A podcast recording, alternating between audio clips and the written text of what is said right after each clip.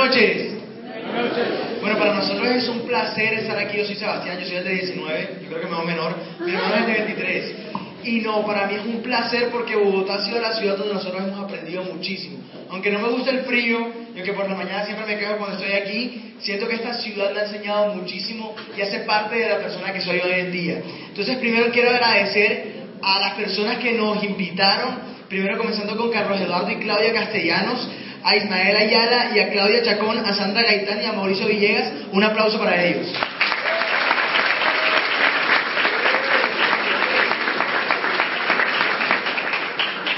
Nosotros de verdad estamos muy felices de estar aquí. Queremos que sepan que vamos a dar todo de nosotros para poder llegar a todos ustedes.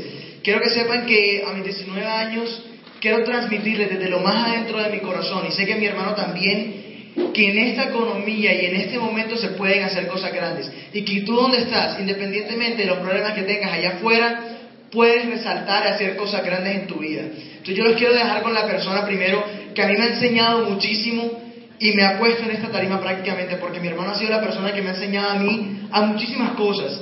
Me enseñó a ver la vida de una manera distinta, me enseñó a no conformarme con las cosas pequeñas. Entonces yo quiero que reciban a mi hermano Andrés Montoya con un gran, gran aplauso. Gracias, gracias. Dijo, es un placer enorme para nosotros estar aquí. Sueño de muchos, privilegio de pocos, compartir con todos ustedes, con todos sus líderes, que siempre han sido como nuestra inspiración, las personas que siempre hemos seguido, etc. Entonces, nosotros simplemente queremos comentarles un poco de nuestra visión del negocio, cómo lo hacemos, cómo lo percibimos, cómo lo compartimos con otros y cómo este negocio de una u otra manera ha impactado no solamente nuestras vidas, sino la de muchas personas que día a día trabajan por sus sueños. Y todo empieza con una historia. Cuando yo era chiquito, pues nosotros, Sebastián y yo, venimos de una familia humilde que ha progresado económicamente a lo largo de los años. Pero cuando yo era chiquito, digamos que no estábamos muy bien económicamente. Y uno de los placeres, de las cosas que a mí más me encantaban, era ir al circo. A mí me encantaba ver esos espectáculos, los animales, eh, los malabaristas y todo eso. Pero el animal que más me impactaba de todos era el elefante. Ese animal gigante, formido, grueso, donde se montaban las personas y hacían todo tipo de piruetas, etc. Entonces, pues mi familia nunca tuvo dinero para... Ustedes saben que cuando se acaba la presentación uno puede acercarse y tomarse la foto con los animales.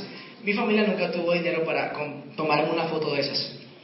Entonces, mi papá aprovechaba cuando se acababa la función, como los animales iban en la parte de atrás, él me llevaba agarrado de la mano y yo iba a ver de cerca a los animales y entonces yo siempre le decía que por favor me llevara a la jaula del elefante. Y cuando yo veía ese animal tan grande, yo veía que la jaula en la que estaba no era ninguna jaula de barrotes ni mucho menos. Era una madera chiquitica y el elefante estaba amarrado con una estaca, una cadena, atrapado en una estaca de madera en el suelo. Entonces yo tenía como 6, 7 años y yo le preguntaba a mi papá, papi, ¿cómo es posible que un animal tan grande y tan fuerte esté atrapado en esa jaula que ni siquiera tiene grandes barrotes ni muchas defensas con una estaca de madera en el suelo? ¿Cómo es posible? Si este elefante solo tiene que patearla y sale y podría ser libre. Y entonces mi papá lo que me decía era, papito, lo que pasa es que cuando el elefante era chiquito lo pusieron en cautiverio. Y cuando era chiquito le pusieron esa cadena y lo enterraron con una estaca de madera en el suelo. Y el elefante en ese momento de su vida no tenía la fuerza para liberarse. Pero no dudes que lo intentó. Lo intentó, lo intentó, lo intentó, lo intentó, intentaba zafarse, intentaba zafarse, pero no lo lograba. Y entonces el elefante creyó que nunca jamás lo iba a lograr. Y desde ese momento renunció a su capacidad de ser libre, renunció a la fuerza interior que tenía y por eso nunca jamás volvió a intentar ser libre, nunca jamás volvió a intentar liberarse de esa estaca de madera. Y ese momento, esa historia era una historia simple. Y yo la comprendí así, pero ya un poco más adelante haciendo este negocio, yo comencé a darme cuenta de muchas cosas, de que hay muchas personas en este país, incluso en este continente, que son como ese elefante, tienen una gran fuerza interior, que tienen un gran deseo de ser libres, de salir adelante, de cumplir sus sueños, pero creen todavía que la estaca de madera que los tiene atrapados no se pueden liberar de ella. Creen todavía que no pueden o no tienen la fuerza o las capacidades para poder librarse. Creen todavía que tienen unos paradigmas que les impiden hacer lo que tienen que hacer para poder salirse de esas cadenas y buscar las cosas que realmente les gustan. Este negocio para mí se convirtió en una cadena que yo tenía que aprender a romper, en un paradigma que yo tenía al principio, porque cuando Sebastián y yo empezamos en Barranquilla no había jóvenes. No era como en Bogotá, que ya hay un boom gigantesco de la generación Y, y hay grandes líderes con grandes niveles. Cuando Sebastián y yo entramos al negocio, había tres gaticos, jóvenes. El resto era un salón lleno de puro adulto y puro viejito y puro calvito. Y yo decía, Dios mío, a esto me trajeron.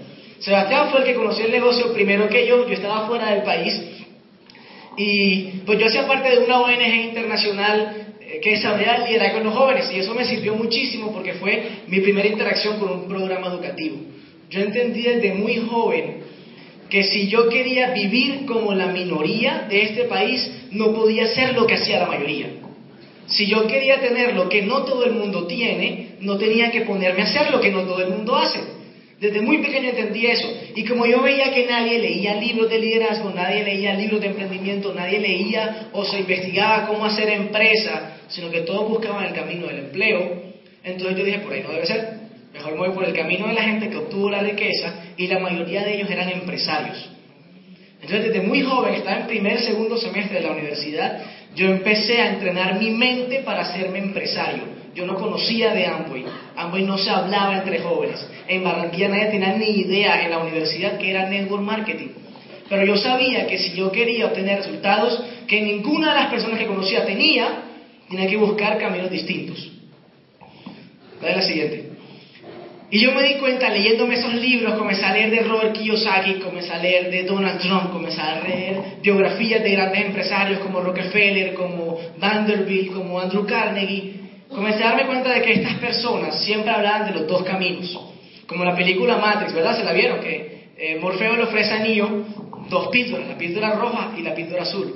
Y le dice, si te tomas esta píldora, te acuestas a dormir y te levantas al día siguiente, todo vuelve a ser como siempre ha sido, vuelves a tu trabajo normal, como creo que era el ingeniero de sistemas, algo así, y tu vida sigue normal y no sucede nada.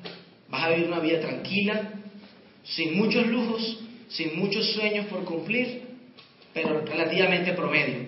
Pero está esta otra píldora, y si tú te la tomas, vas a ver que muchas cosas van a empezar a ocurrir, muchas no te van a gustar, pero todo lo que puedes cumplir por acá va a ser diferente. Yo empecé a darme cuenta que siempre en los caminos y las decisiones que tomaba estaban esas dos píldoras. Una píldora, ¿vale?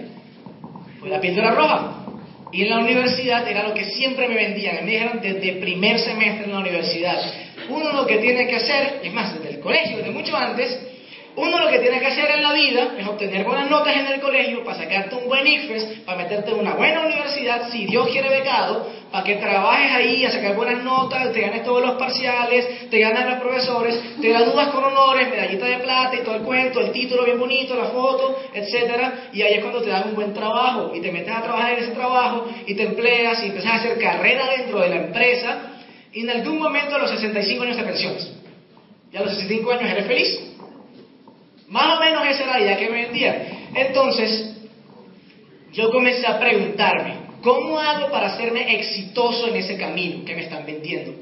Y a mí, yo tengo dos papás, ¿verdad? Papá y mamá. Ellos tienen también dos enseñanzas distintas de esa misma píldora.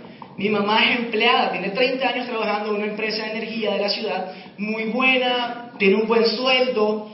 Y ella me decía, papito, lo que uno tiene que hacer en esta vida para ser exitoso en el mundo empresarial es tener títulos. Entre más títulos tengas, más te diferencias del promedio y más alto avanzas en la escalera corporativa, ¿verdad? Menos te cae de arriba, digamos. Menos te cae de arriba. Entre más arriba estés, menos cosas te llegan de arriba. Entonces yo decía, ok, lo que tengo que hacer para ser exitoso es formarme académicamente para ascender. Y entonces yo me metí en el, en el laboratorio del Ministerio de Educación Nacional como era bien curioso, investigué cuáles son los promedios que le pagan a un profesional según su formación académica. ¿Qué me di cuenta yo? Yo quería un estilo de vida que para poder vivirlo tenía que ganar más o menos más de 10 millones de pesos en ese momento. Entonces yo dije, listo, ¿cuánto le pagan a un profesional universitario? Según unas cifras, 1.378, 1.400.000. Yo no sé en dónde. Porque ninguno de mis amigos que se han graduado ya de las universidades, y yo vengo de una, una universidad muy buena de la costa, se está ganando eso. Muchos indignados tuvieron que aceptar trabajos por 800 mil, 900 mil pesos, porque no había más nada, porque no encontraban más. Y yo no quería eso para mi vida. Yo tenía una meta clara. A los 19 años me propuse ser millonario antes de que pasaran 10 años. O sea, tenía hasta los 29. Y en el momento tenía 20. Y yo dije, empezando por 800 mil pesos, no creo que me demore 10 años en llegar a 10, 20, 30 millones mensuales. Entonces, en ese camino me aleja de mi sueño. Comencé a pensar, listo, pero de pronto si me especializo, hago una maestría, o un MBA o un doctorado, puedo ganar más. Pero yo veía que cuánto cuesta un doctorado en este país o por fuera, porque para que valga la pena tiene que venir de afuera el doctorado, ¿sí o no? Cuesta un montón de plata. Y uno se, se gasta dos, tres, cuatro años estudiando eso, ¿verdad? Más la maestría, etcétera, etcétera, todos los posgrados que tú quieras, y yo no veía un resultado económico que yo quería. Entonces yo no vi mi futuro ahí. Siempre dije entonces, ese no va a ser mi camino. Dale la siguiente. Entonces me puse a pensar y investigar un poquito más. Bueno, de pronto en este momento una persona con una maestría gana poquito, pero el gobierno se encarga de resolucionarle la vida y le sube el salario mínimo, ¿verdad? Todos los años sube, supuestamente siempre sube un poquito más de la inflación para que no esté contento. Entonces la solución es depender del gobierno.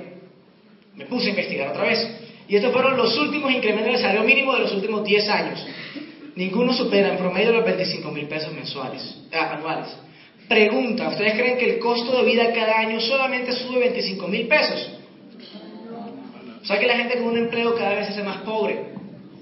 Conclusión sencilla. La gente que tiene solamente un empleo, cada año se hace más pobre, no importa cuánto te suban el sueldo. Y a mí me asustó eso que yo estaba. Yo estaba en tercer semestre, no tenía ni idea de eso de emprendimiento, de que hacer empresa, de que ocho cuartos, todo eso. Yo no tenía ni idea. Yo le preguntaba a los profesores, ¿qué hay que hacer? Obtén buenas notas para que tengas un buen trabajo. Dale. El problema no era la profesión que yo estudiaba. El problema no es la carrera universitaria que estudiaba, ni mucho menos mi profesión o la tuya.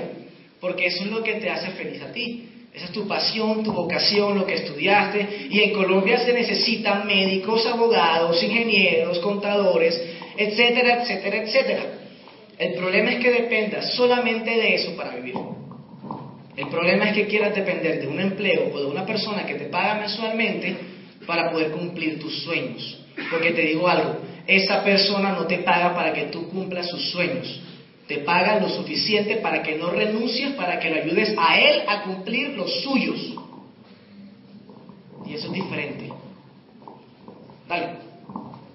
Entonces me comencé a emocionar con la píldora azul. Yo descarté por completo la píldora roja. Yo dije, nunca en mi vida voy a pasar una hoja de vida. Hasta ahora lo he cumplido. Hasta ahora lo he cumplido. Y creo que voy por buen camino. Entonces comencé a buscar modelos de negocio que pudiera emprender. Y me di cuenta que en el emprendimiento hay muchas cosas que se pueden hacer. Una de ellas es montar una famosa IA. Por alguna extraña razón, muchos emprendimientos terminan en IA. La panadería, la floristería, la peluquería, el servicio de consultoría, etcétera. ¿Quién sabe por qué? No sé, se pusieron de acuerdo. Una ladería, etcétera. Pizzería, hasta la hamburguesería hay aquí en Bogotá. Las famosas IAS. Y entonces yo dije, ok, yo tenía un tío que tenía una ferretería, ¿verdad? Y entonces yo fui donde mi tío y dije, tío, yo quiero ser empresario como tú, quiero que me cuentes cómo es tu estilo de vida, cuéntame, cómo hiciste, cómo montaste empresa. Entonces mi tío todo orgulloso, venga, mijito, que yo le explico. Miren, esta no es la foto de mi tío, es una foto que encontré en internet, pero se parece. Digamos que ese es mi tío, ¿verdad? Mi tío me dice, mira, en este mundo, si uno quiere hacer empresa, uno tiene que trabajar, trabajar y trabajar. ¿verdad? Yo me levanto a las cuatro y media de la mañana para abrirle el chuzo a las 5, la ferretería a las 5. ¿Por qué? Porque obviamente los constructores, los ferreteros, etcétera, abren a las 5 porque a esa hora llegan los albañiles a comprar las cosas para llevárselas para las construcciones y para las obras. Entonces a las 5 de la mañana abro y estoy cerrando más o menos a las 7, 8 de la noche y me quedo haciendo inventario hasta las 10, 11. Ok. Tío, ¿y, ¿y qué día descansas? No, los domingos. Ah, pero los domingos también tengo que buscar los proveedores que tengo para que me manden las cosas el domingo en la noche para que el lunes esté todo el inventario otra vez armado para volver el lunes a abrir el y que esté todo listo. Entonces los domingos de 6 a 9 también trabajo. Ajá. ¿Y cuándo fue la última vez tuviste vacaciones, tío? Se quedó así pensando, así como mirándome, así como con cara de vacaciones, ¿eso qué es? No, no, yo me fui hace poquito para, digamos, lo que para ustedes será como Girardot, Melcar, para nosotros es Cartagena Santa Marta, ¿verdad? O sea, aquí de pronto ir a Cartagena de vacaciones es algo wow, allá es como 45 minutos en carro, ¿verdad? Entonces, como no, me fui para Cartagena el viernes en la mañanita, volví la noche porque era día festivo, entonces ese día nos abrimos, etc. Y yo decía a mis adentros, ese no es el estilo de vida que yo quiero tampoco. Y entonces, ¿cómo se hace empresa de otra manera? ¿Cómo hago empresa de otra manera? Y comencé a refugiarme en las únicas personas que yo quería seguir y que tenían el estilo de vida que yo tenía. No los conocía, estaban en Estados Unidos, eran multimillonarios. Y como no los conocía, me puse a leer sus libros, porque era la única forma de obtener información al respecto de ellos. Dale la siguiente. Y me di cuenta de que existía una manera diferente de hacer empresa. Yo me di cuenta que los grandes millonarios no hicieron chusitos. Y le dicen chusitos porque todo el mundo los chusa. Lo chusa la diaria, lo chusan los proveedores, lo chusan los clientes, lo chusan los, eh, mejor dicho, todo. Todo el mundo los chusa, ¿verdad? Y el último que se chusa es él. Lo único que le queda si sobra el quito al final del mes, eso es lo que se meten al bolsillo. Y entonces eso hay que borrarlo, porque quién sabe si el próximo mes se pone más dura la cosa y entonces hay que ponerle lo que ya faltaba. Entonces, yo me di cuenta que había otra forma de hacer negocios. Los grandes millonarios no hacían chusitos. Los grandes millonarios hacían sistemas. Yo me puse, a, me puse a investigar a Bill Gates y él lo que hizo fue que construyó un sistema para que todo el mundo que tuviera un computador tuviera un producto de él metido ahí, que era Microsoft. Me puse a investigar a Carlos Slim. Y Carlos Slim lo que hizo fue que puso un sistema para que todo el mundo que tuviera un celular hablara a través de sus redes de telecomunicaciones. Me puse a investigar a, por ejemplo, Rockefeller. Y en su época Rockefeller lo que hizo fue que todo el mundo necesitaba el, el producto que salía del petróleo para prender las ciudades porque no había electricidad. Entonces él fue el que armó el... La, eso, queroseno, gracias, el queroseno. Y entonces yo dije, ok, tengo que montar un sistema. ¿Cómo monto un sistema? Uno, lo haces de cero. Difícil, complicado, tiempo, dinero, esfuerzo, un producto innovador, etcétera, etcétera. Difícil. Tenía 20, 20 años. Imposible. Segundo, compro uno. Compro un McDonald's, compro un Crepes Waffles, compro un, eh, una franquicia buena, grande, enorme. No tienen la plata. Un McDonald's vale un millón de dólares. Tercero, me afilio a uno. ¿Cómo así? Sí, me afilio a uno. Tengo un sistema, me afilio a él, pago una afiliación anual y tengo todo el acceso a su infraestructura, todo el acceso a sus productos, todo el acceso a su modelo de negocio exitoso. ¿Y cuál encontré? Les hago una preguntita sencilla. Les voy a regalar una empresa de gaseosas. Quiero que me digan a la una, a la dos y a la tres cuál quieren que les regale. Uno, dos, tres. ¿Por qué todos pensaron en lo mismo? Hay 200 personas aquí. ¿Por qué? Porque la número uno porque es la más vende, porque es la que más vende, porque está en más países, la más posicionada, eh, los mejores comerciales, porque todo el mundo recuerda esa marca, simplemente porque es la mejor y punto. ¿Qué hice yo? Google, ¿cuál es la mejor empresa a la cual uno se puede afiliar?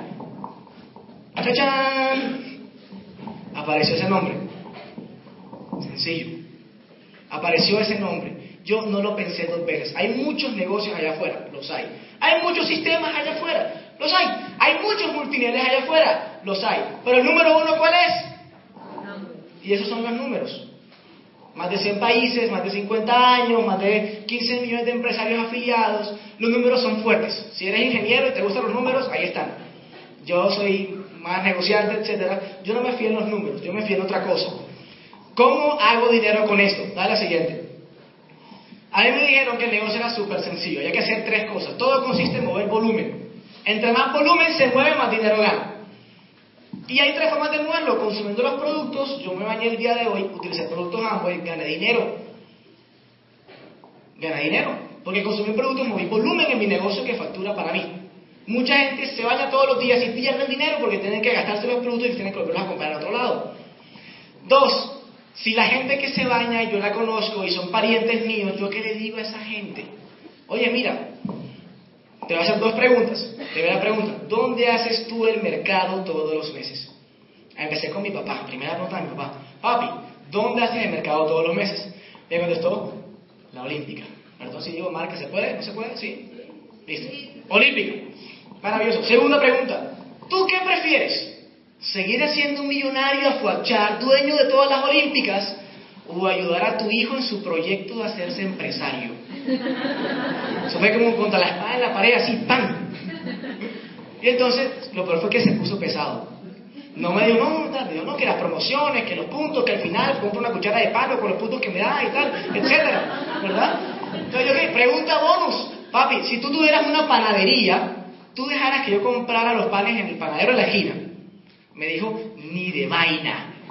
Yo le respondí, ok, ni de vaina, vuelve a comprar otros productos que te pueda vender yo. Punto final y se acabó. Repetí ese mismo proceso con mis tíos, mis familiares, mis vecinos, mis amigos, etc. La gente que uno conoce. Y comenzar a consolidar un volumen. Pero lo que más me interesó fue la tercera forma de hacer dinero, que es expandirse. ¿Cómo lo explico yo? Sencillito. Ustedes son dueños de una tienda, la tienda de la esquina. ¿Quiénes son los que compran en la tienda de la esquina? Los de alrededor, ¿verdad? Los de la cuadra, los vecinos. Si yo como tendero pensar empresarialmente, yo tengo que hacer la tienda, a mí no me sirve hacer la tienda más grande o más bonita, porque sigo teniendo los mismos clientes. Si yo quiero pensar empresarialmente, tengo que expandirme, montar sucursales, otras tiendas en otros barrios para que más clientes vayan y yo crezca en volumen. ¿Y qué pasa? Es inevitable, y escúcheme la palabra, es inevitable que si ustedes continúan promoviendo este negocio, explicando a la gente lo sencillo que es y diciéndole, ¿tú usas esos productos todos los días? Sí. ¿Los vas a utilizar ahora con ahorro? Me suena. ¿Se los vas a vender a las personas que igual los usan porque son parientes? Sí. Y lo expandes con esas personas para que también ahorren dinero y ganen dinero además. Es inevitable que uno va a empezar a abrir sucursales por toda la ciudad y luego por todo el país. Porque el negocio se te crece. Y hoy en día no tengo ni idea, ni idea de quiénes son los clientes a los cuales mis sucursales le venden los productos. No tengo ni idea, pero entra un joven de 18 años, le vende a cinco tíos y gana un montón de dinero. Entra un adulto gerente que tiene seis hermanos y también gana dinero. Y esa persona le comenta más y más y más y se expande la red. Y estos son los resultados. A mí me encantó esa diapositiva, me mató, porque yo decía, el camino de la píldora roja, el camino de la píldora azul. Al principio no lo entiendes, pero un platino es una persona que factura 26 millones de pesos con todas sus sucursales o con todas las personas que tiene y se mantiene en ese ritmo seis meses. No tienen que ser consecutivos. Una esmeralda es una persona que hace tres platinos y un diamante es una persona que hace seis. A mí me parece un negocio sencillo, no es fácil, es sencillo. Solo tienes que conseguirte tanta gente como puedas para que entre todos movamos un volumen y lleguemos a estos niveles y empieces a ganar dinero y empieces a ganar de viajes. Mi hermano y yo cumplimos un sueño este año. Mis papás siempre eran los que nos mandaban de vacaciones. Entonces ellos nos invitaban de vacaciones con ellos a Miami, nos invitaban a Bogotá, nos invitaban a Medellín. Este año, primera vez, y será primera de todas y muchas de todos los años, nosotros invitamos a nuestros papás a Cancún, todo pago, una semana. ¿Qué tal eso?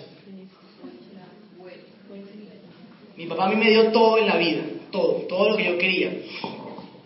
Y yo siento que es mi responsabilidad como hijo empezar a darle todo lo que él no pudo obtener por cumplirme mis sueños, o por enseñarme a mí y darme las herramientas para que yo pudiera cumplir los míos. Y entonces yo empecé a buscar esto, y luego esto, y luego esto. Y les digo algo, nosotros tenemos una estaca todavía pegada en la madera, mi hermano y yo, una estaca pegada en el suelo. Una estaca que la gente en Colombia se la había creído, que era que decía que no podían haber diamantes jóvenes en este país. Y mi hermano y yo estamos rompiendo esas cadenas, rompiendo esa estaca, y aquí lo declaro en nombre de Dios. Mi hermano y yo vamos a ser los diamantes más jóvenes que este país va a tener en los próximos años.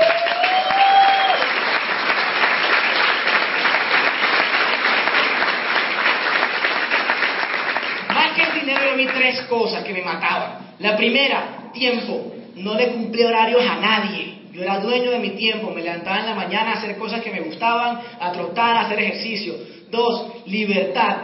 El negocio es mío, no es de nadie más. Yo lo mando. Todo está montado en internet, así que no tengo ninguna limitación física. Ayer estaba en Barranquilla, hoy estoy aquí en Bogotá expandiendo mi negocio. Tercero, impacto. ¿Cuántas personas ustedes conocen que se levantaron este día pidiéndole de rodillas a Dios una oportunidad para salir de una deuda? Una oportunidad para salir adelante. Un proyecto para poder generar dinero para poner a sus hijos en un colegio. Un proyecto para llevarse a su novia a cine el fin de semana. Un proyecto para comprarse una camisa nueva. ¿Cuánta gente uno puede ayudar con un proyecto de estos? A mí eso me mató. Porque yo soy de las personas que creen que uno viene a este mundo a algo más que simplemente hacer dinero. Uno viene a este mundo a dejar un legado, a trascender, a impactar la vida de otros. Y con este negocio vi la plataforma perfecta para poder hacer eso. Y no se imaginan, más tarde les voy a explicar de eso, cuántas vidas de jóvenes perdidos en diferentes cosas de la vida hemos podido cambiar y llegar a impactar con este negocio. Entonces los dejo con mi hermano, Sebastián.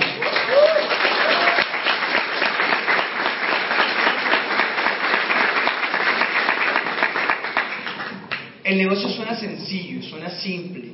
Ahora, ¿cómo nosotros lo hemos desarrollado y cómo hemos podido hacer que funcione para nosotros? Si bien mi hermano transmitió un mensaje que puede ser para jóvenes, pero aquí no solamente veo caras jóvenes, veo caras adultas, y por qué no, mentira. Pero nosotros hemos podido hacer de este negocio, y yo veo este negocio de una manera muy distinta como la gente normal lo ve. Muchas veces cuando nosotros presentamos la oportunidad y cuando mencionamos o llegamos a la palabra Amway, la gente dice, ah, Amway, le da de decirle, sí, huevón, Amway. ¿Por qué? ¿Por qué? Porque tal vez yo creo que este negocio no sea el único. No sé ni siquiera si sea el mejor, pero le voy a decir algo en lo personal. En lo personal, Sebastián Montoya, yo en este momento no conozco un camino distinto o un vehículo diferente a mis 19 años para yo poderles contar en algún momento a mis hijos que me compró un Mercedes antes de los 21 años. Yo veo este negocio en este momento, no sé si sea el único, pero yo lo veo como la única posibilidad, la única posibilidad de hacerme libre financieramente y millonario antes de los 23 años. Ese soy yo. Ese es mi ejemplo. Tal vez no sea de ustedes. Pero ¿qué tal si cambiamos ese Mercedes por ayudar o cumplir los sueños de tu familia? ¿Qué, ¿Qué tal si cambiamos esa razón por hacer las cosas que ustedes quieren? Yo me di cuenta que para yo hacer las cosas que quería en cualquier aspecto de la vida, no solamente en este negocio, sino en cualquier lugar del mundo, uno tiene que ser ejemplo. Y por eso mi hermano y yo entregamos el corazón en cada cosa que hacemos. Por eso Andrés y Sebastián Montoya siempre son los primeros cuando hay que hacer algo. Si hay que montar un pedido, somos los primeros. Si hay que comprar la boleta de la convención para educarnos, somos los primeros. Y por eso yo creo que en este mundo no se puede vivir con auténtica pasión si te conformas con vivir con menos de lo que mereces. No se puede vivir con auténtica pasión si te conformas con vivir menos de lo que, con menos de lo que mereces. Yo creo que aquí, en este salón, con las personas que hay, yo no creo que aquí alguien se sienta que no vale. Yo creo que aquí todos sentimos que valemos la pena y que en muchas ocasiones, me incluyo, nos hemos sentido frustrados porque queremos resultados distintos y a veces no lo podemos conseguir o no encontramos un vehículo correcto. Yo veo este negocio como la manera de poder cumplir todos mis sueños. Yo veo este negocio como la posibilidad de decirle algún día a mi mamá, mami, sal de trabajar porque ahora en adelante tus hijos van a poder mantener lo que, estamos haciendo, lo que estás haciendo hoy en día. Yo sueño en algún momento con un mundo o con una Colombia donde hay jóvenes que puedan encontrar un camino distinto, donde hay libertad personal, donde hay estilo de vida. Yo me pinto a los 25 años compartiendo con mis amigos en algún lugar del mundo sin la preocupación de que mañana tenemos que ir a trabajar. Y no porque no me gusta trabajar, porque a veces soy el primero trabajando, sino porque yo creo que uno vino feliz. A ser feliz. uno vino al mundo a ser feliz. Yo tengo un lema para mi vida. Dios no habría puesto un sueño en mi corazón si ella no tuviera un plan para hacer que se cumpla. Y se lo muestro a ustedes. Dios no habría puesto un sueño en su corazón o quien quiera, quien sea que crean, si él ya no tuviera un plan para hacer que se cumpla. Yo no tengo ni idea si ese sea el único negocio que existe, pero yo en lo personal no creo en las casualidades. Yo creo que si tú estás aquí hoy sentado, sea de donde vienes, con la familia que tienes, con los problemas que tienes, yo no creo que tú estés aquí sentado para perder una hora de tu vida. Y yo no creo que yo esté aquí de pie para perder una hora más de mi vida. Aquí en este momento se pueden hablar varias cosas, se pueden pasar varias cosas. La vida yo creo que se rige de momentos. Momentos que recordamos y momentos que simplemente pasan. Yo decidí hace un año y medio, sentado en una silla como esta en Barranquilla, hacer de ese momento un momento inolvidable. Y de ese momento han transcurrido cosas incontables y muchas bendiciones en mi vida, porque como lo decía mi hermano, nosotros hemos, hemos podido influenciar en la vida de muchísimos jóvenes. Hemos tenido jóvenes que por, por presentarles este negocio han podido salir del camino de las drogas y empezar a trabajar con nosotros, empezar a relacionarse con personas distintas, empezar a relacionarse con jóvenes que creen que sí se puede, empezar a relacionarse con jóvenes que creen que hay un camino distinto. Y a veces me dicen que por lo general lo normal es lo que debe estar bien. Yo lo que siempre respondo es, tal vez no hayamos, tal vez no hayamos encontrado un camino distinto, sino que tal vez nosotros encontramos un atajo. Porque mis amigos, con todo y que están viendo el resultado, a veces se burlan de esto. Mis amigos con los que yo salía y los que todavía me dicen los viernes, sea, vamos a una cabaña, y yo tengo un entrenamiento el sábado y no lo puedo hacer porque tengo un entrenamiento, me dicen, ay, es que este mariquita ya se nos, se nos, se nos volvió empresario, se cree el vendedor de jabones y se ríen y se burlan. Muchas veces yo he estado sentado con una persona, le muestro el negocio y se me cae de la risa en la cara y me dice, ¿esto es lo que tú te vas a dedicar por el resto de, mi, de, de tu vida? En mi mente yo me quedo callado, pero yo sé, y siempre lo digo, que cuando mi papá tenía el sueño de que yo fuera la persona empresaria que tenía un montón de hormiguitas trabajando para mí, ese era su sueño a estar en algún momento, estar siendo reconocido como coronas en Colombia y tener al frente a un grupo de personas, de miles de personas a las cuales les hayamos cambiado la vida, que hayamos influenciado positivamente y que hayamos contribuido con la economía de nuestro país positivo, yo creo que ahí mis papás, mis amigos y mi familia se van a sentir más orgullosa de nosotros. Yo creo que ahí se van a sentir más orgullosos.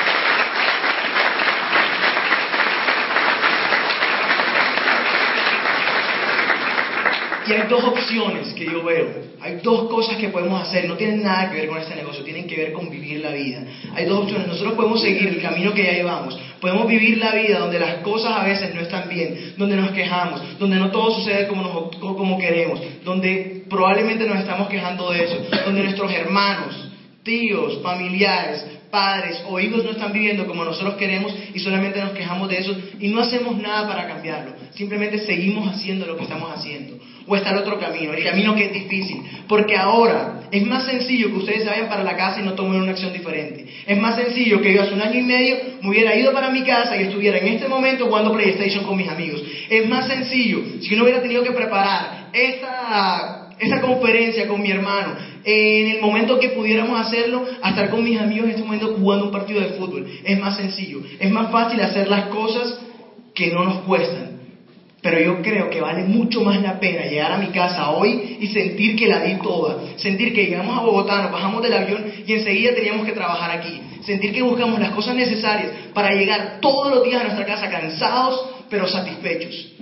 Y no le, voy a hacer, no le voy a mentir. Probablemente muchos de ustedes trabajan, muchos de ustedes están estudiando como yo lo hago y van a haber ocasiones en que van a tener que salir del trabajo a trabajar este negocio, a compartir la oportunidad. Y van a pasar dos cosas. Se van a sentir muy cansados, pero muy orgullosos. Porque están luchando por sus sueños, por los sueños de su familia y por la de mucha gente. Suena sencillo.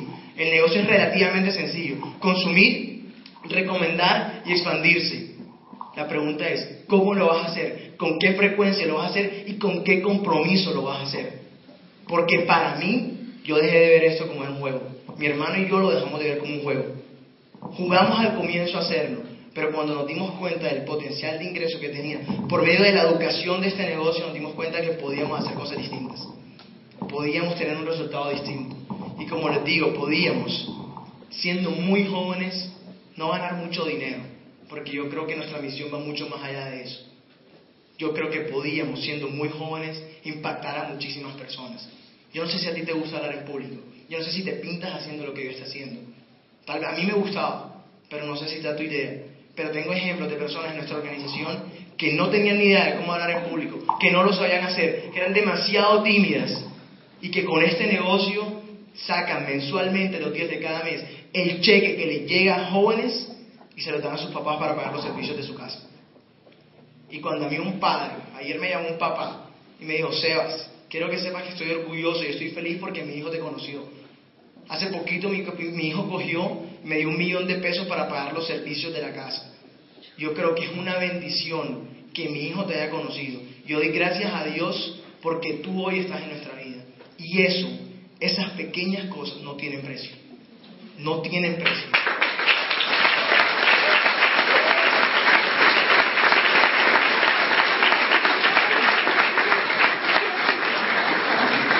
Bueno,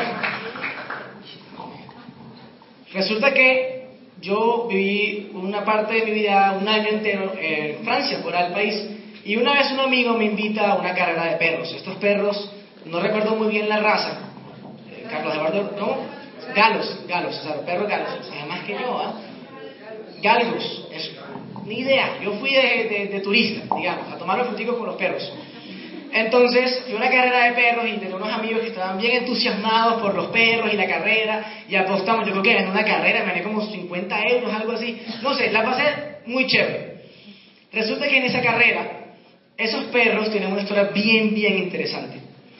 Esos perros desde que nacen, los entrenan para perseguir conejos. Los cogen desde chiquiticos, desde que aprenden a caminar y les ponen un, conejito de mentira con un palito y comienzan a moverlos así y los perros comienzan a jugar con el conejo, a perseguirlo. Y a medida que van creciendo, los comienzan a correr después y luego cuando ya son perros grandes que corren muy rápido, los ponen a entrenar con este conejo mecánico, ¿verdad? Yo no sé, porque no soy perro, pero si lo fuera y fuera un perro galgo, el sueño de esos perros sería algún día poder atrapar al conejo algún día. Ellos entrenan toda la vida, crecen pensando algún día atrapar el conejo, sueñan pensando algún día atrapar el conejo, viven, comen pensando algún día atrapar el conejo, entrenan pensando voy a hacerme más grande y más fuerte para poder atrapar el conejo. Y las carreras son los perros intentando todo el tiempo intentar atrapar el conejo. En esa ocasión pasó algo bien curioso y yo alcancé a tomarle una foto. ¿Va la siguiente? ¿Se perdió el conejito? ¿La? ¿La anterior? Eso. Imagínense que había un conejito de verdad que estaba en el medio de la pista atlética, de la pista esta de, tierra, ¿verdad? Y el conejito estaba así, como mirando lejos así, para ver qué pasaba, comiéndose sus, sus cositas, no sé, y de repente suena la pistola, ¡pam! Y arranca el conejito mecánico y arrancan los perros como locos detrás del conejo mecánico. Entonces el pobre conejito mira y dice, ¡ay carajo, me va a coger! ¿Ya? Y arranca a correr, lo primero que hace, reacciona y huye y pasa justo por delante de los perros, cuyo sueño siempre fue atrapar un conejo. ¿Qué creen que hicieron los perros?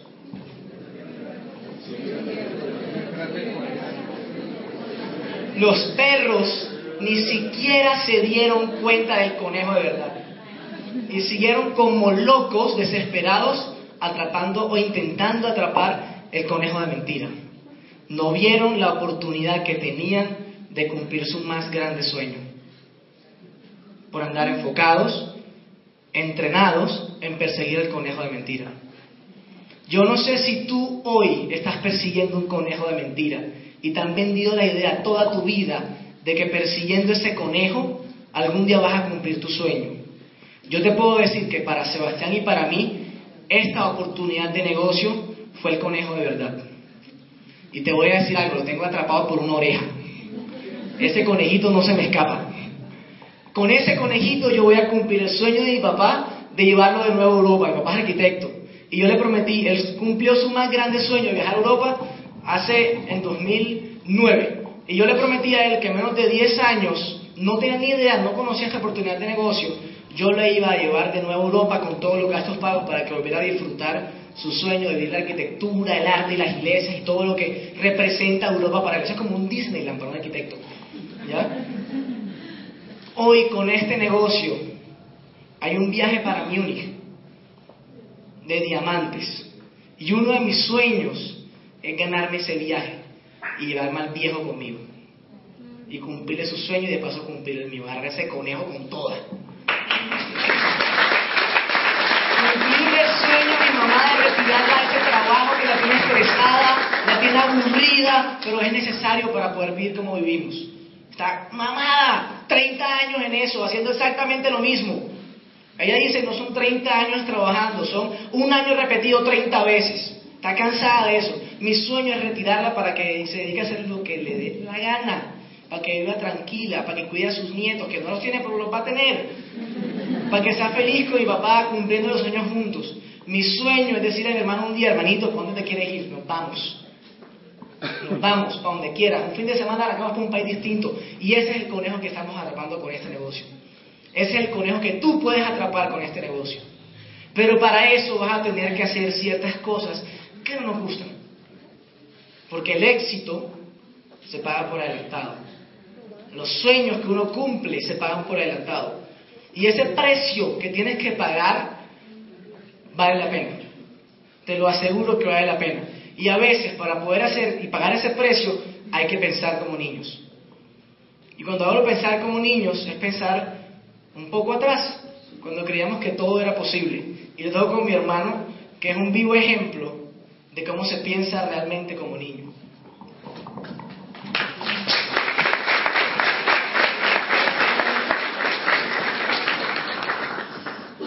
Antes de acabar, yo quiero que, bueno, para mí mi hermano, yo siempre que lo escucho me emociono mucho y quiero que se queden con unas cosas de nosotros. La primera es, antes de irme, yo quiero comprometerlos o encartarlos con algo. Ya si están aquí, los encanté. Nosotros tenemos un lema para nosotros. Y si ustedes pueden ver cuando vayan a Barranquilla y cuando vayan a Medellín, la mayoría de las personas de nuestro grupo tienen una amarilla así, una amarilla de Colombia. De pronto no es lo más profesional, de pronto es un poquito hippie, y de pronto no pega con el saco ahora mismo, pero en cualquier lugar donde yo voy, cuando escribo con mi mano derecha, yo veo la amarilla de Colombia.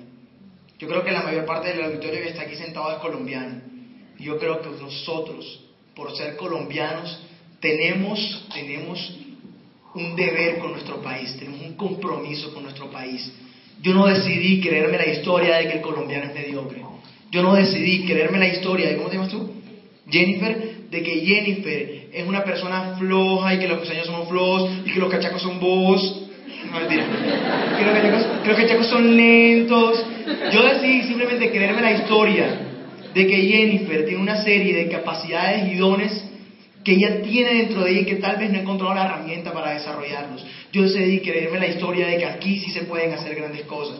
Yo decidí creerme la historia de que las mujeres en Colombia sí pueden ser emprendedoras. Yo decidí creerme esa historia. Y yo creo que hay tres fuerzas que mueven el mundo. El poder, el dinero y el amor. Y la única que entre más das, más recibes es el amor.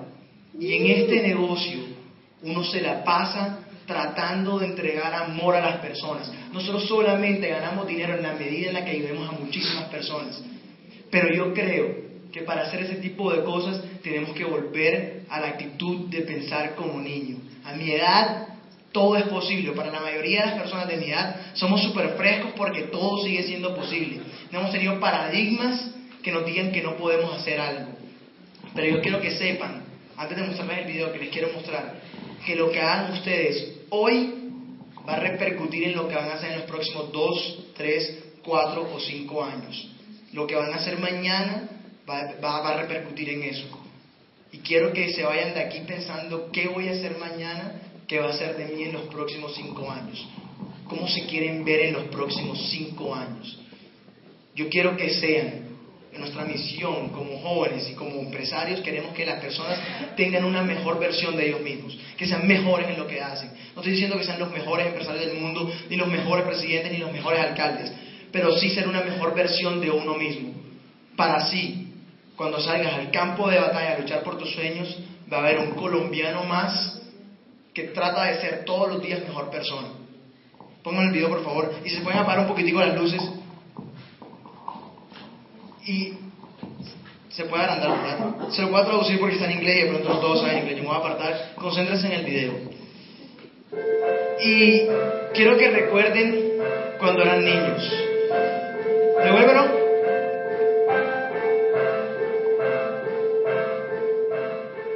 Canción, por favor. Vamos a ver si funciona. Bueno, vamos a hablar un ratito aquí mientras que se pone el video. En fin, nosotros somos apasionados haciendo este negocio. Nosotros somos felices haciendo este negocio.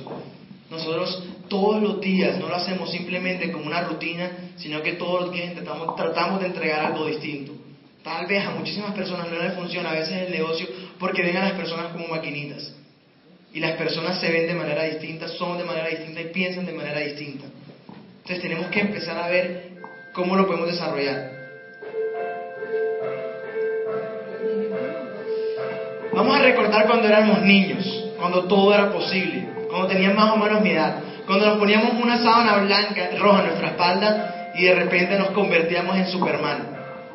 Cuando de repente las niñas se ponían una escoba entre las piernas y empezaban a volar como si fueran unas brujitas. A esa edad todo es posible. Escalábamos un árbol y nuestros padres siempre nos regañaban porque en nuestra mente no existía el, el deseo de poder caernos, nada ni nada nos podía detener porque siempre estábamos bien. Cualquier idea que ocurría en nuestra mente la hacíamos progresar porque creíamos, éramos creativos y no sabíamos qué significaba el fracaso.